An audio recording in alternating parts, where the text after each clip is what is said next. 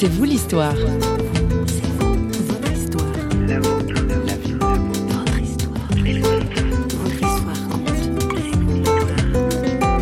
Des fois, dans nos milieux, on a un petit peu diabolisé l'argent, euh, qualifiant qu'il était sale, alors que c'est un moyen qu'on utilise tout le temps. Et je pense même que les valeurs du royaume de Dieu peuvent être manifestées au travers de notre gestion de, de l'argent, au travers de notre aide, au travers d'une gestion saine.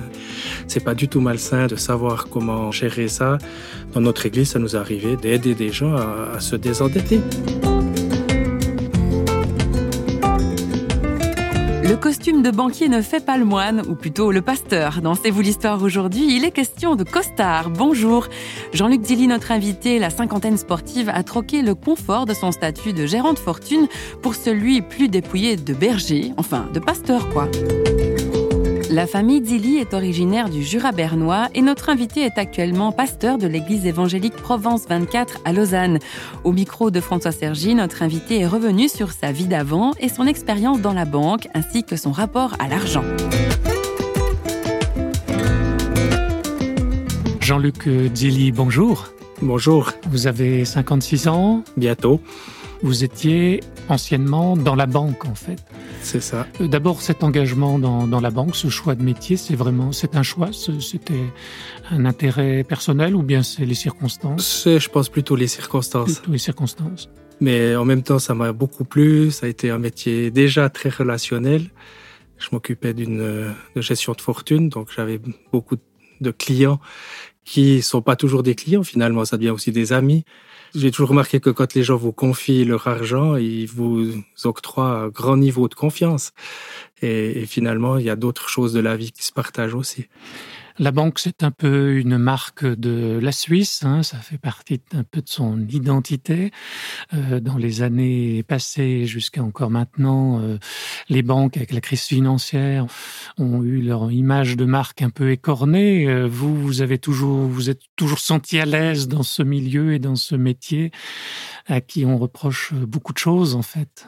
Je me suis plusieurs fois dit que j'étais peut-être parti juste avant le début de cette période. Alors, ça ne veut pas dire qu'à ce moment-là, il n'y avait pas de, comment dire, de, de, de coup d'éclat, ou, mais quand même, l'image de la banque était moins ternie qu'aujourd'hui. C'était encore le secret bancaire qui fonctionnait. C'était encore le secret bancaire, mais qui était déjà plus le secret bancaire euh, pour les criminels, par exemple. C'était le secret bancaire par rapport à tout ce qui était fiscal. Mais en fait, l'image de la banque était encore euh, moins écornée qu'aujourd'hui. Et, et personnellement, j'ai toujours pu m'y identifier et puis voir finalement que la banque jouait son rôle dans le système économique et puis il y avait une place importante pour euh, euh, souvent favoriser, aider, euh, conseiller. Enfin, c'était souvent un partenaire comme ça intermédiaire, mais qui était vital souvent dans le dans le flux des, des, affaires. Et dans les relations avec vos clients, ça, ça n'était pas que des relations d'argent en fait?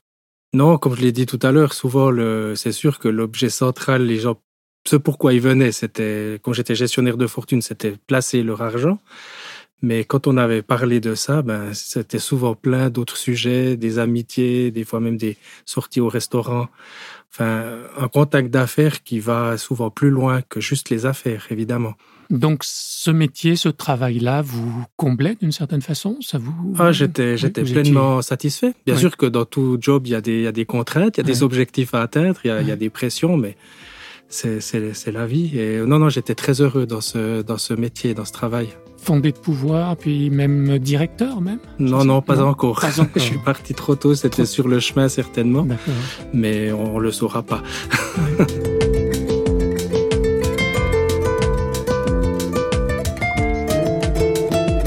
Mais qu'est-ce qui a bien pu se produire dans la vie et dans la tête de ce fondé de pouvoir pour passer de la banque à un engagement ecclésial? Deux univers qui semblent diamétralement opposés. Une folie un coup de tête Une décision trop hâtive Jean-Luc Dilly au micro de François Sergi. Alors, c'était plus un chemin que quelque chose de précis, quelque chose qui est venu. Il n'y a pas eu de déclic. C'était pas un déclic, c'est plutôt une progression des responsabilités dans l'Église toujours plus grandes, qui prennent toujours plus de temps. C'est pas qu'on n'est pas pour Dieu quand on est dans une banque ou dans un autre euh, travail, mhm. mais à un moment donné, il y a cette idée de prendre plus de temps pour être disponible pour son Église et puis pour mhm. euh, le, ministère. Donc vous étiez un petit peu tiraillé entre deux engagements. À, la fin, l'emploi du temps devenait, devenait difficile. Dieu a parlé plusieurs fois. Il y a eu cette conviction que ça allait être pour moi. Et euh, ça s'est fait. fait le pas. J'ai fait le pas. Ça, a été une surprise à la banque. On vous a regretté, on voulait vous garder? Je pense, ouais. Je me suis jamais posé cette question-là, mais j'ai été très surpris de voir l'ouverture de mes anciens chefs.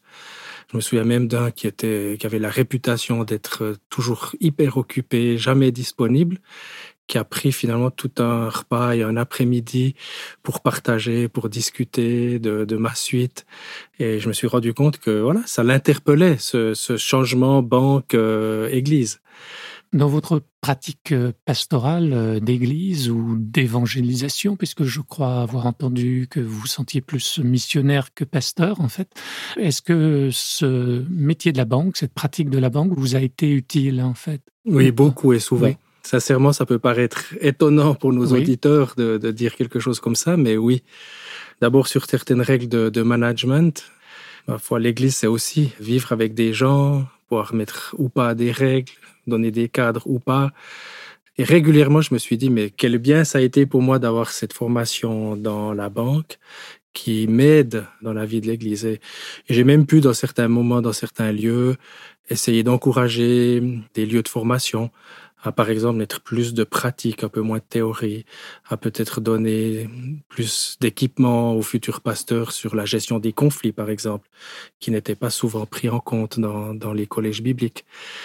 On peut dire que d'une manière générale, c'est plus profitable qu'un pasteur ait une expérience professionnelle préalable, en fait. On est en contact avec les gens qui mmh. sont dans la vie, j'ai envie de dire, normale, euh, dans la vie de tous les jours, en phase avec la société, avec le monde du travail. Et ces difficultés, ces joies, d'avoir vécu ça, eh bien, ça, c'est sûr qu'il y a des moments où je suis très compréhensif pour un, papa surchargé, en tension avec son employeur, avec la crainte du chômage, avec le risque des fois d'un métier qui devient dur ou la motivation part. Ouais, j'ai été heureux d'avoir eu 15 euh, ans pratiquement d'expérience professionnelle autre avant de venir à plein temps dans l'église.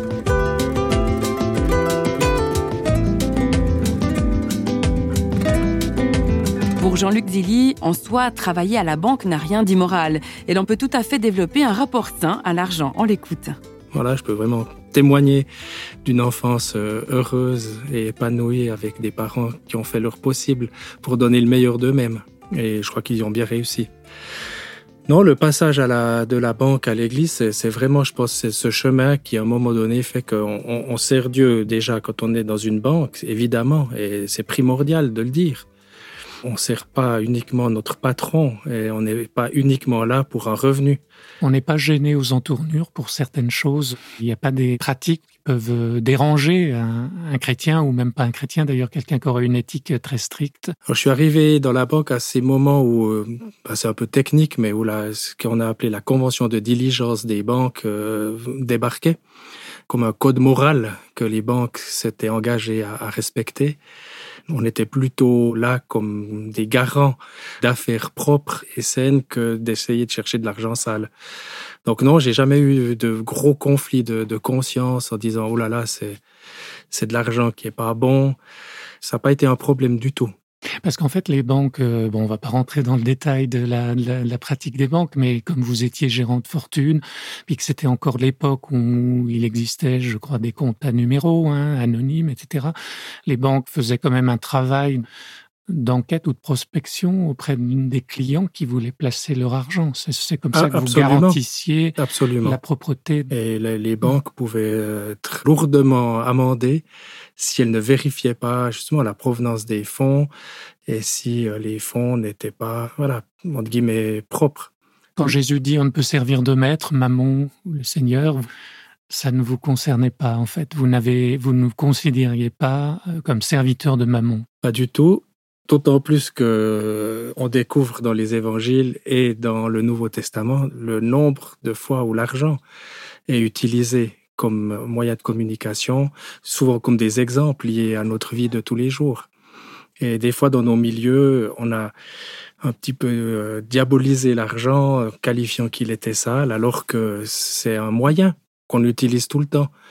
Et je pense même que les valeurs du royaume de Dieu peuvent être manifestées au travers de notre gestion de, l'argent, au travers peut-être de, notre aide, au travers d'une gestion saine. Voilà, c'est quelque chose qui fait partie de, notre vie de tous les jours. Et je pense que c'est pas du tout malsain d'en parler. C'est pas du tout malsain de, savoir comment gérer ça. Dans notre église, ça nous est arrivé d'aider des gens à se désendetter. Et voilà, un domaine, par exemple, très concret dans lequel une église peut s'engager si elle a des personnes qui ont ces compétences pour aider des gens de sortir de cet asservissement, de cet esclavage, de l'endettement, voire du surendettement. Et ça, c'est un problème de société où l'église peut jouer un rôle. Et là, souvent, des personnes qui ont des compétences, qui ont peut-être un peu de temps et qui peuvent se mettre au secours de, de personnes qui ont dérivé dans ce domaine.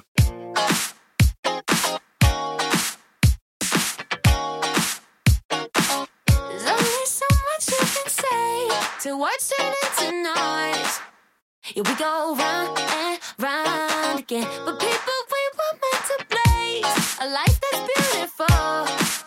Yeah, we got so much love to give. Don't look to the left or right. You know the future's worth the fight. Don't look to the left or right. Uh, hey, yeah. L O V E rolls off the tongue. But sometimes the word's just not enough. Gotta dig a little, dig a little deeper. Uh, you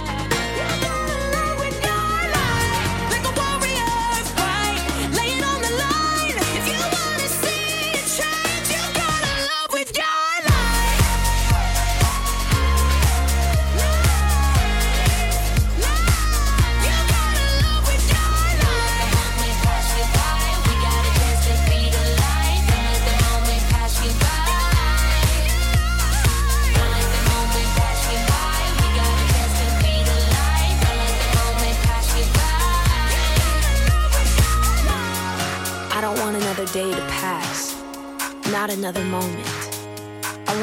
Dans l'église primitive et à l'époque de la chrétienté, certains métiers comme soldat ou banquier étaient mal vus et interdits pour les chrétiens.